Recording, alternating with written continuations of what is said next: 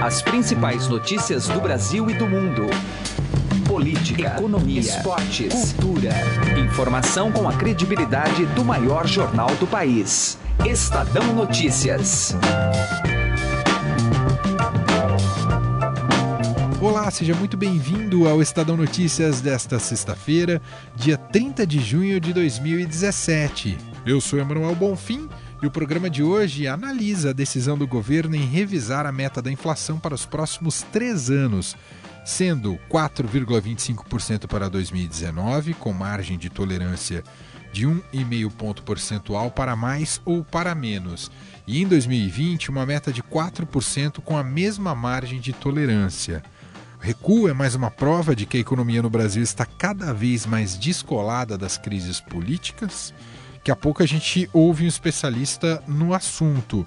O programa de hoje também fala sobre os desafios jurídicos que o presidente Michel Temer terá pela frente numa entrevista de Raíssen Abac com o advogado especialista em direito penal Leonardo Pantaleão.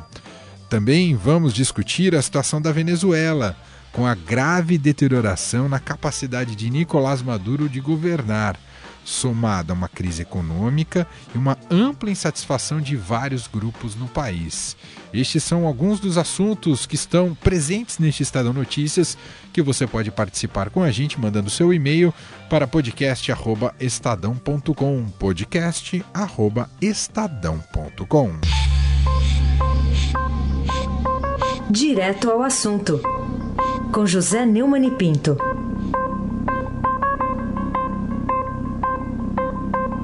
É, quando a Associação Nacional dos Procuradores Públicos mandou a lista tríplice para o Temer, até o meu neto de dois anos e meio sabia que ele não ia votar, ou melhor, que ele não ia nomear Nicolau Dino, irmão do Flávio Dino, do PCdoB, é, partido que prega que o Temer é golpista, inimigo de Zé Sarney, que é aliado do Temer lá no Maranhão, e, além do mais, homem de confiança do Rodrigo Janot, que o Temer agora elegeu como inimigo, até porque é, apresentou uma acusação de corrupção passiva contra ele, e que ele já foi, inclusive, obrigado a receber, né? E vai se defender na Câmara. Ao nomear a segunda colocada, que aliás teve uma votação bastante próxima do primeiro colocado, a Raquel Dodge, logo veio a lembrança de que ela é a padrinhada dos caciques do PMDB. Bom, é, isso não recomenda ninguém. Mas a verdade é que o Temer não tinha obrigação nenhuma de nomear o primeiro colocado, que não é uma tradição, ao contrário do que os jornais dizem. Não é uma tradição. Afinal, foi uma coisa que começou com Luiz Inácio Lula da Silva e que Dilma seguiu, porque tudo que o Lula faz, a Dilma segue, né? Que não é besta. Agora, o Temer não precisa seguir o Lula e então nomeou até para espicaçar o, o Janot, né? Que agora é o seu alvo principal. O, o, adversário que está do outro lado, lá do ringue. Eu não tenho nada a ver com isso, agora eu quero dizer o seguinte: é, acho que a presença é, da aliada do, do, do, da cúpula do PMDB na Procuradoria-Geral não facilitará em nada a vida do Temer, nem dificultará a Operação Lava Jato. Se isso acontecer, ah, pode contar que eu venho aqui dar um pau. Amigos, José Neumann e Pinto, direto ao assunto. Estadão Notícias.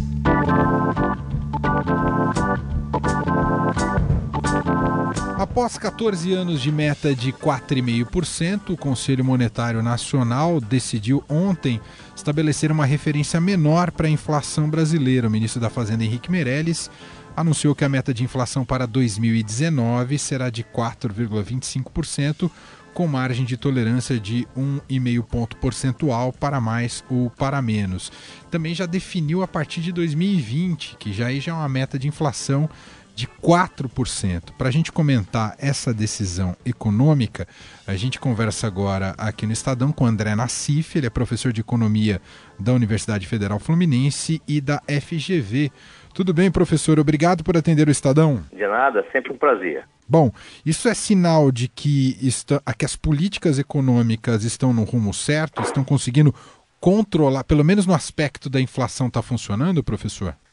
Eu acho que uh, o recuo né, da, da inflação que estava realmente tinha atingido né, um nível muito elevado em 2015, né, realmente foi um grande efeito né, da política econômica recente.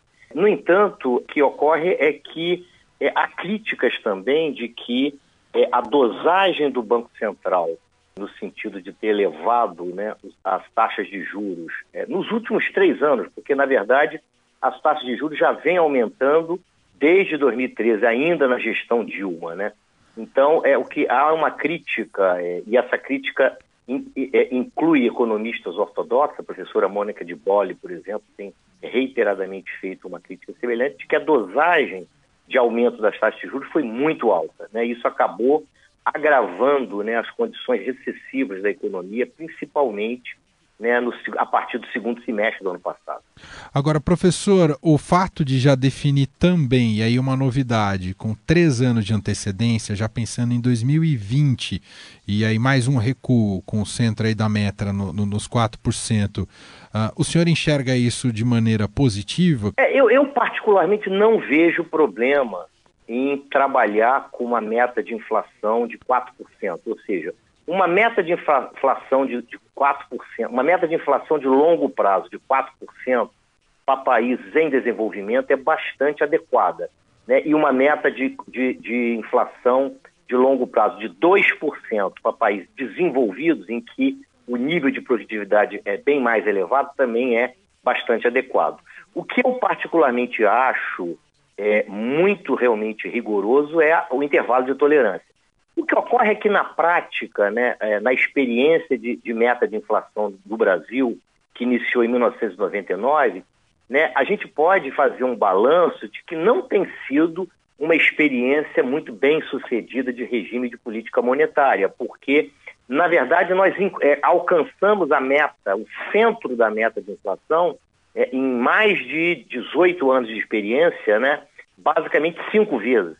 Né? É, então, o que é, normalmente é, é considerada para efeitos legais, né, que o Brasil cumpre a meta desde que a inflação efetiva, o IPCA anual, fique pelo menos dentro né, do intervalo de tolerância. Né? No intervalo de tolerância anterior, de mais 2 e menos 2, né, você poderia pôr inflação de 4,5, né, seria tolerável uma inflação anual de no máximo 6,5. Mas é, o fato é que o Banco Central, é, em geral, sempre é, é quer perseguir o centro da meta e não né, é, fica, digamos assim, contente né, em que a inflação efetiva fique pelo menos no intervalo de tolerância. Eu acho também positivo.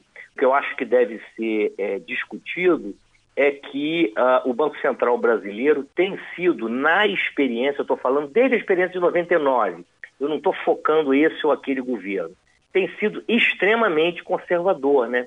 na gestão da política monetária. E devemos ponderar também, não é, professor, que, claro, há, há essa questão de, do, do, controle inflacionário que é importante, mas que o contexto também favorece no momento de pouca uh, atividade econômica. Né? E que, que... É, é, é, particularmente uma, uma, uma questão muito pessoal, né? eu acho que é, a redução da meta, né?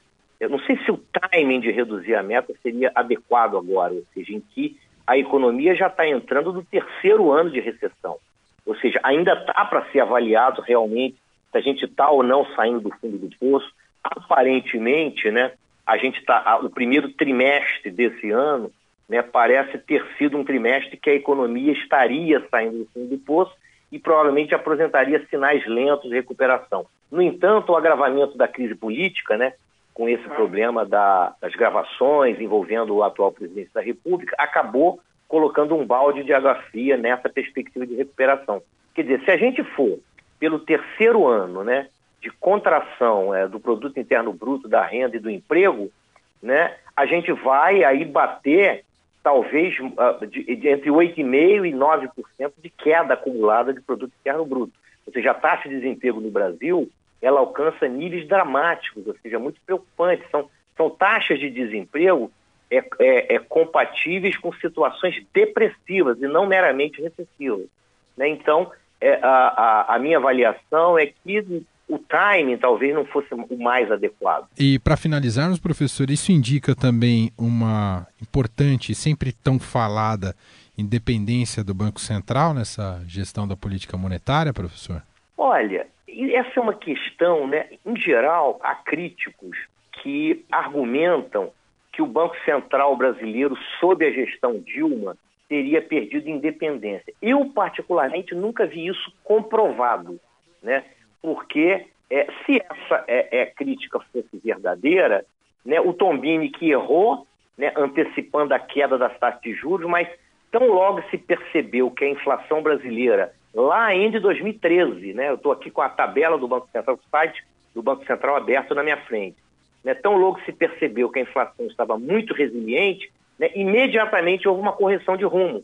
E o Banco Central, o Copom, sob a gestão Tombini, né, é, passou a partir dali aumentando sucessivamente as taxas de juros. Quer dizer, quando o ILA, a presidência do Banco Central, foi transferida para o ILA já na gestão Temer, eu diria que a política de combate à inflação já estava meio caminho andado. Né? Então, na prática, eu até agora não vi prova em contrário de que o Banco Central não tenha é, tido uh, autonomia operacional. Eu vejo que tem tido. Né? O que ele não tem é autonomia, é, de independência é, é legal. Ele tem independência é, de fato, né? mas ele não tem independência de direito. Perfeito. Ouvimos aqui no Estadão André Nassif, professor de Economia da Universidade Federal Fluminense e da Fundação Getúlio Vargas. Professor, muito obrigado pela análise. Um abraço para o senhor.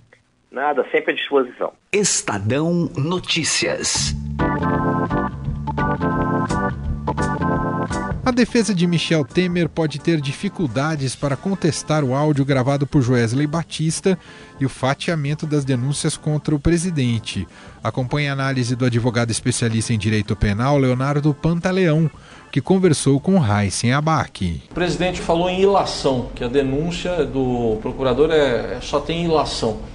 Qual a sua a, avaliação sobre isso, já que ele também fez uma ilação, o presidente Michel Temer, ao atacar o procurador? Ele quer dizer que não existe sequer indícios fortes da prática de qualquer ilícito penal da parte dele. Ele quer dizer que existe aí uma suposição, com base em elementos extremamente frágeis, de que ele poderia ter ah, solicitado ou recebido ou aceitado uma promessa de uma vantagem indevida por conta do cargo. Então, essa ideia da ilação é no sentido de já desde o início tentar enfraquecer ao máximo a imputação que o Ministério Público Federal fez contra ele perante o Supremo Tribunal Federal. O Ministério Público, o procurador Janot, respondeu dizendo que, que não é só uma delação, existem provas, materialidade. É, na verdade, o que nós tivemos de resposta foi exatamente o procurador-geral dizendo o seguinte, dizendo que ah, não se tratam de ilações, se tratam de elementos de convencimento, onde ele sustenta a existência de inúmeros indícios, de frentes variadas, inclusive,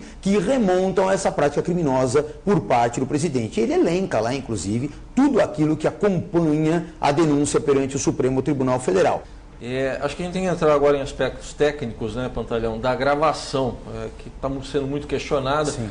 A gente é, vê de um lado a Polícia Federal dizendo que há interrupções, mas que elas são do equipamento, não são edições, adulterações e o perito contratado pela defesa do presidente Michel Temer dizendo que aquilo é um, é um lixo, tem que ser jogado fora. Verdade. É, qual a sua avaliação, juridicamente, o que, que se faz com uma gravação dessa? Esse laudo é um laudo que não será necessariamente aquele que vai servir como base para a credibilidade da prova ou não pelo Supremo Tribunal Federal no caso do desdobramento do julgamento. O que pode acontecer é que certamente quando ah, as partes foram instadas a indicar os meios de prova que pretendem produzir durante a ação penal, certamente a prova pericial vai se fazer presente. E aí provavelmente será nomeado um perito, um perito judicial, e esse perito judicial vai fazer essa análise e elaborar um laudo Claro que facultado às partes apresentar assistentes técnicos para questionar também a conclusão que o perito judicial venha a ter em relação a isso. Problemas de equipamento, problemas que não ah, sejam caracterizadores de uma interrupção do sentido da mensagem da conversa, isso por si só acaba não sendo suficiente para poder tornar aquela prova uma prova nula, uma prova inválida, assim como também a gravação né? aquela gravação que no direito nós chamamos a gravação subreptícia, aquela que pega outra parte de surpresa, ela não sabia que estava sendo ah, gravada dentro daquela conversa, mas essa interpretação jurídica de gravação nesse contexto, o Supremo Tribunal Federal já a longa data, ele já entende que não há qualquer tipo de nulidade na obtenção desse meio de prova quando um dos interlocutores entre conversa entre pessoas que conversam de forma presencial grava o conteúdo para posteriormente poder usar na sua própria defesa ou até comprovar que estava ali sendo vítima de um determinado crime ou algo do gênero, né? Eu queria pegar outro aspecto aqui jurídico, técnico, né, que agora está e também é político, né, Pantaleão. O, o tal do fatiamento da, da, denúncia. Tecnicamente, é utilizado esse recurso do fatiamento? Sim, o Código de Processo Penal permite. A, a partir do momento que se identifica que agrupar tudo num único procedimento poderia tornar aquele procedimento praticamente impossível de tramitação em razão da complexidade, do enorme número de pessoas envolvidas. Isso o Código de Processo Penal permite que haja esse fracionamento. Estadão Notícias. Destaques internacionais. Oposição venezuelana convoca novo protesto após ataque de helicóptero à Suprema Corte do país. O professor de Instituto de Relações Internacionais da Universidade de Brasília, Tiago Guerre, especialista em Venezuela, foi entrevistado por Camila Tulinski. Qual que é a atual situação da Venezuela, hein, professor? Como é que a gente pode avaliar, hein? Na verdade, a situação atual é muito parecida com o que já vem acontecendo é, há alguns meses, né? Na verdade, a gente está percebendo há algum tempo a deterioração da capacidade do governo venezuelano né, de conseguir governar o país. É, aí são dois fatores muito claros. O primeiro, crise econômica que o país enfrenta por conta, obviamente, da sua superdependência em relação ao petróleo e os preços não tão convidativos no mercado interna internacional em relação a commodity. E o outro fato é que, desde a morte do Chávez, o Nicolás Maduro não conseguiu é, de fato imprimir né, um estilo político de governar, não tem a mesma, o mesmo carisma, a mesma capacidade de aglutinar e articular internamente, sofre oposição dentro do grupo chavista. Esses dois é, elementos são, são primordiais para entender a crise venezuelana.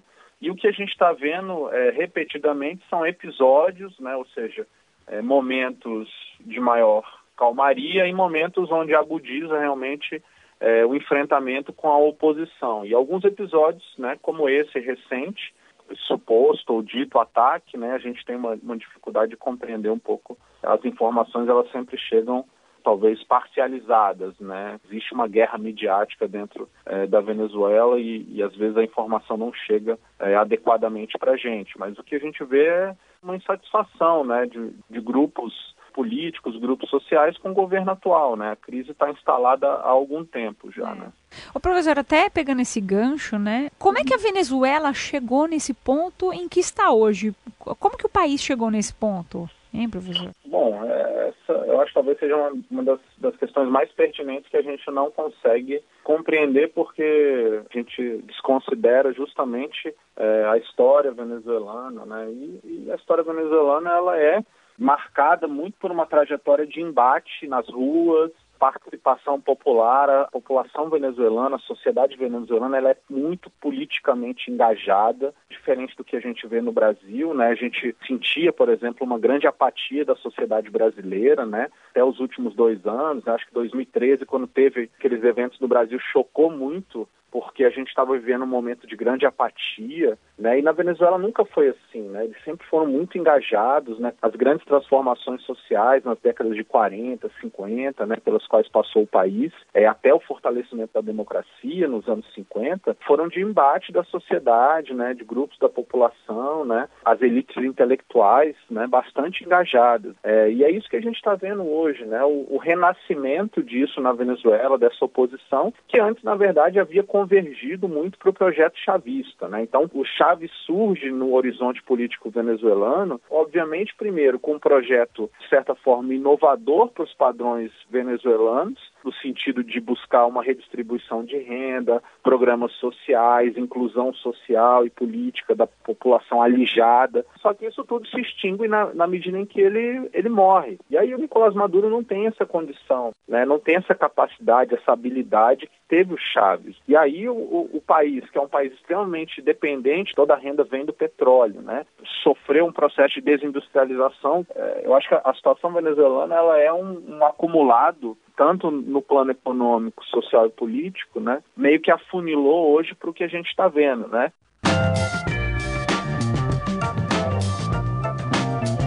O Estadão Notícias desta sexta-feira vai ficando por aqui. Contou com a apresentação minha, Manuel Bonfim, produção de Gustavo Lopes, entrevistas de Raíssen Abac e Camila Tulinski e montagem de Nelson Volter.